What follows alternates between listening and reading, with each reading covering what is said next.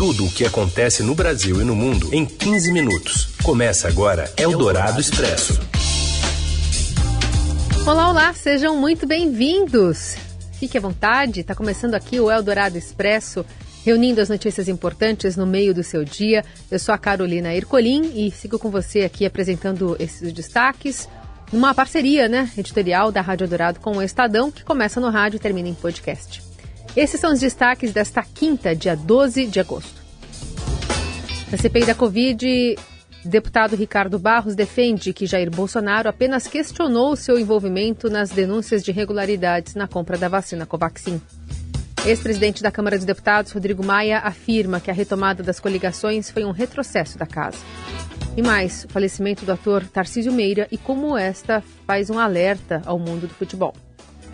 Eldorado Expresso. Tudo o que acontece no Brasil e no mundo em 15 minutos. O líder do governo na Câmara, deputado Ricardo Barros, começou com um bate-boca entre senadores nesta quinta-feira. Os parlamentares entraram em divergência sobre qual teria sido a reação de Bolsonaro ao ser informado sobre as possíveis irregularidades na contratação da Covaxin. Barros sustentou a versão de que Bolsonaro apenas questionou se seu líder na Câmara teria envolvimento nas supostas denúncias. O deputado apresentou um vídeo em que Luiz Miranda, durante entrevista, afirmou que a reação de Bolsonaro foi dizer: Sabe dizer se o deputado estava envolvido com isso? Ricardo Barros disse que agradece ao deputado Miranda por essas falas. Finalmente vem aqui o Luiz Miranda, faz um teatro aqui e fala que o presidente falou meu nome. Claro, ele, Luiz, Luiz Miranda, levou ao presidente a minha fotografia numa matéria do caso global. E provavelmente é a este, a este fato que o presidente se referiu. Mas eu vou ser correto aqui agradecer ao deputado Luiz Miranda, porque ele deu muitas entrevistas, ele deu muitos depoimentos, ele foi na Polícia Federal e em todas as falas do Luiz Miranda, ele diz: o presidente perguntou se o Ricardo Barros estava envolvido na Covaxin. Nunca afirmou. Da Global, obviamente, porque ele levou para o presidente a minha foto com a matéria da Global.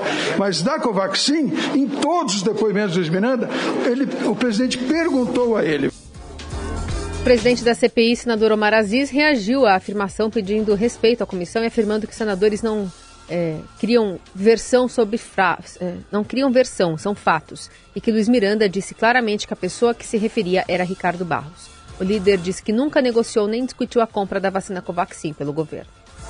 Eldorado Expresso. O presidente da Câmara dos Deputados, né, o ex-presidente até o ano passado, Rodrigo Maia, atacou duramente a retomada das coligações, classificando como retrocesso a reforma eleitoral aprovada pela Casa na calada da noite desta quarta-feira. Segundo Maia, o Distritão sempre foi um bode na sala para reconduzir o vício das coligações proporcionais que dão um novo gás aos partidos nanicos que seriam enfraquecidos com a cláusula de barreira. Por ser uma proposta de emenda à Constituição, a matéria terá de ser é, ainda votada né, na Câmara, com uma votação marcada para hoje, antes de seguir para o Senado um erro a votação de ontem. Que é um retrocesso o Brasil voltar à coligação. Acho que nós tínhamos conseguido duas aprovações importantes, que foi o fim das coligações e a cláusula de desempenho. A gente projetava um 2026, né, lá em 2017, onde teríamos um sistema de melhor qualidade, que a partir daí, com um número reduzido de partidos, poderíamos fazer uma reforma política no sistema eleitoral. Então a própria política, ela anda para trás. Na avaliação do deputado, a votação serviu para cristalizar quem são os bolsonaristas camuflados de centrão e a força do governo em convencer deputados via pagamento de emendas. Teve uma coisa boa nessa votação foi isso. Mostrou os partidos que estão falando que são centro, hoje eles são bolsonaristas, vamos ser objetivos. Todos têm votado assim. E as executivas não têm conseguido é, mostrar, convencer os seus liderados, seus deputados, gerou um grande desgaste para o parlamento. Fortalece o presidente na, tua, na sua tese, menos mesmo com a derrota, até porque ele sabia que ia perder, mas operou firme com o tal do RP9. Porque se PSDB, MDB, DEM e PSD votaram com mais deputados a favor do que contra, é porque o governo usou a sua força, essa da emenda de relator, porque senão não teriam votado. Na avaliação de Maia, faz parte da estratégia do presidente Bolsonaro provocar as instituições para deslegitimar as eleições.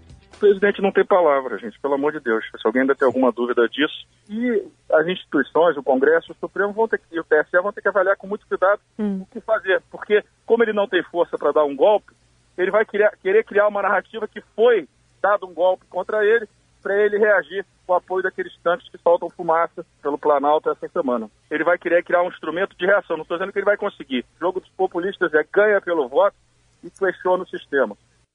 Eldorado Expresso. Passageiros de qualquer voo só poderão embarcar para o Ceará se apresentar um certificado de imunização completo ou exame com resultado negativo de Covid horas antes de entrar no avião. A decisão da Justiça Federal atendeu ordem de uma solicitação feita pelo governo do Ceará. A ANAC, que vai ficar encarregada da fiscalização, diz não ter sido notificada. Já o governo de São Paulo manteve a previsão para a liberação total do comércio do estado no dia 17 de agosto.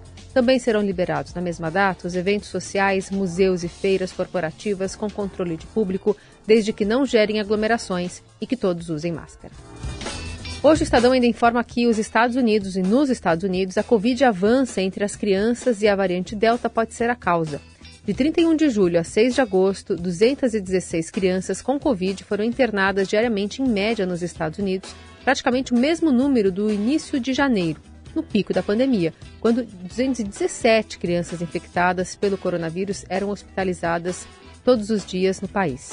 Hospitais localizados em epicentros de Covid têm testemunhado o maior aumento. Em único dia, na semana passada, o Hospital Pediátrico de Arkansas terminou, internou 19 crianças com Covid na Flórida, foram 15 em Missouri, 12. Todas as unidades internaram várias crianças na UTI. Esses números levantaram preocupações de que algo que já foi considerado um lado bom da Covid, de que a doença poupava em grande parte as crianças, pode estar mudando. Alguns médicos nas linhas de frente afirmam estar vendo mais crianças adoecendo com mais gravidade do que em qualquer outro momento da pandemia e desconfiam que a culpa pode ser da altamente contagiosa variante Delta, uma confluência de fatores, incluindo a taxa de contágio da variante Delta e o fato de que pessoas com menos de 12 anos ainda são é, qualificáveis para se vacinar e não são né, qualificáveis para se vacinar, é o que parece estar mandando mais crianças para o hospital, especialmente em regiões é, do país em que a pandemia está aumentando. Eldorado Expresso. Considerada um item de status entre os jovens há bem pouco tempo, a CNH está sendo menos desejada e a busca por tirar carta diminuiu mais de 10% em seis anos.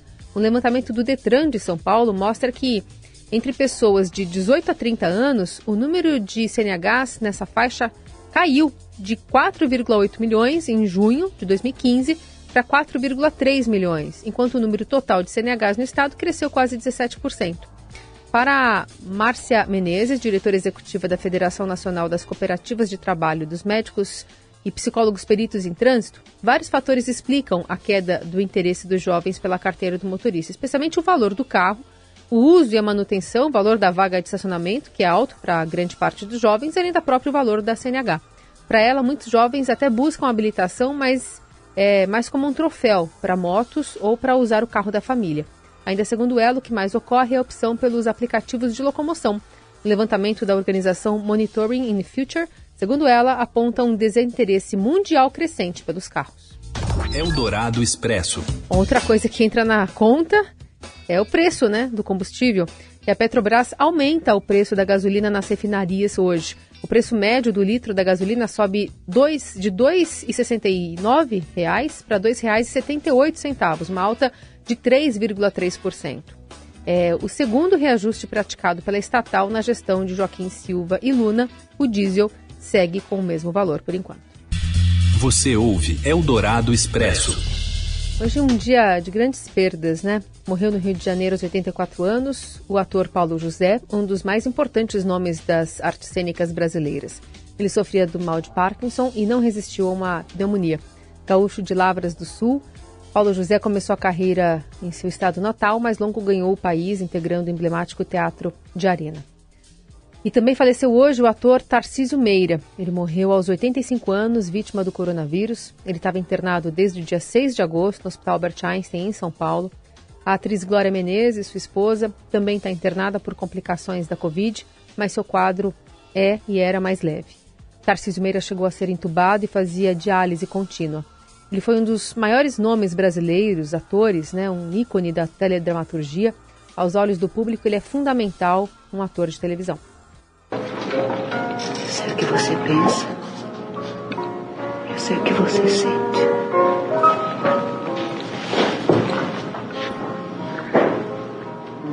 É esse mistério todo que me faz muito mal. Está ouvindo um trechinho de Irmãos Coragem, da década de 70, foi um grande sucesso, um marco né, na televisão brasileira, misturava é, faroeste com futebol, e aí ele é, contracenou com a esposa, Glória Menezes. Mas ele também fazia teatro, fazia cinema, né? Sua passagem pelo cinema se concentra especialmente na década de 70 e 80, quando trabalhou com grandes diretores brasileiros, entre eles Glauber Rocha, em A, Terra da, a Idade da Terra, e também Walter Hugo Cury, né, em Amor Estranho Amor, de 82. Nos anos 90, ele se concentrou nas suas atividades na TV, atuou em De Corpo e Alma, em 92, Fera Ferida, em 93, Pátria Minha, em 94, Torre de Babel, em 98, e mais recentemente interpretou Aristide, de Páginas da Vida, em 2006, novela de Manuel Carlos, e Patriarca Frederico Coppola, de A Favorita, em 2008, novela na qual ele voltou a contracenar com a mulher Glória Menezes. O casal esteve junto sobre o palco é, em Um Dia Muito Especial, de 86, adaptação do filme italiano Una Giornata Particolare, de 77, estrelado por Marcello Mastroniani e Sofia Loren. Mais recentemente, ele interpretou um empresário corrupto em A Lei do Amor, de 2016, e chegou a participar de Orgulho e Paixão, de 2018, mas deixou o elenco devido a problemas de saúde. E como a perda de Tarcísio Meira se relaciona com o futebol, o Robson Morelli explica para a gente com um alerta. Olá, amigos. Hoje eu quero falar da Covid-19 no esporte, da possibilidade da volta do torcedor aos estádios e da perda inestimável de Tarcísio Meira, hoje vítima da Covid. Qual a relação desses três episódios? É muito simples.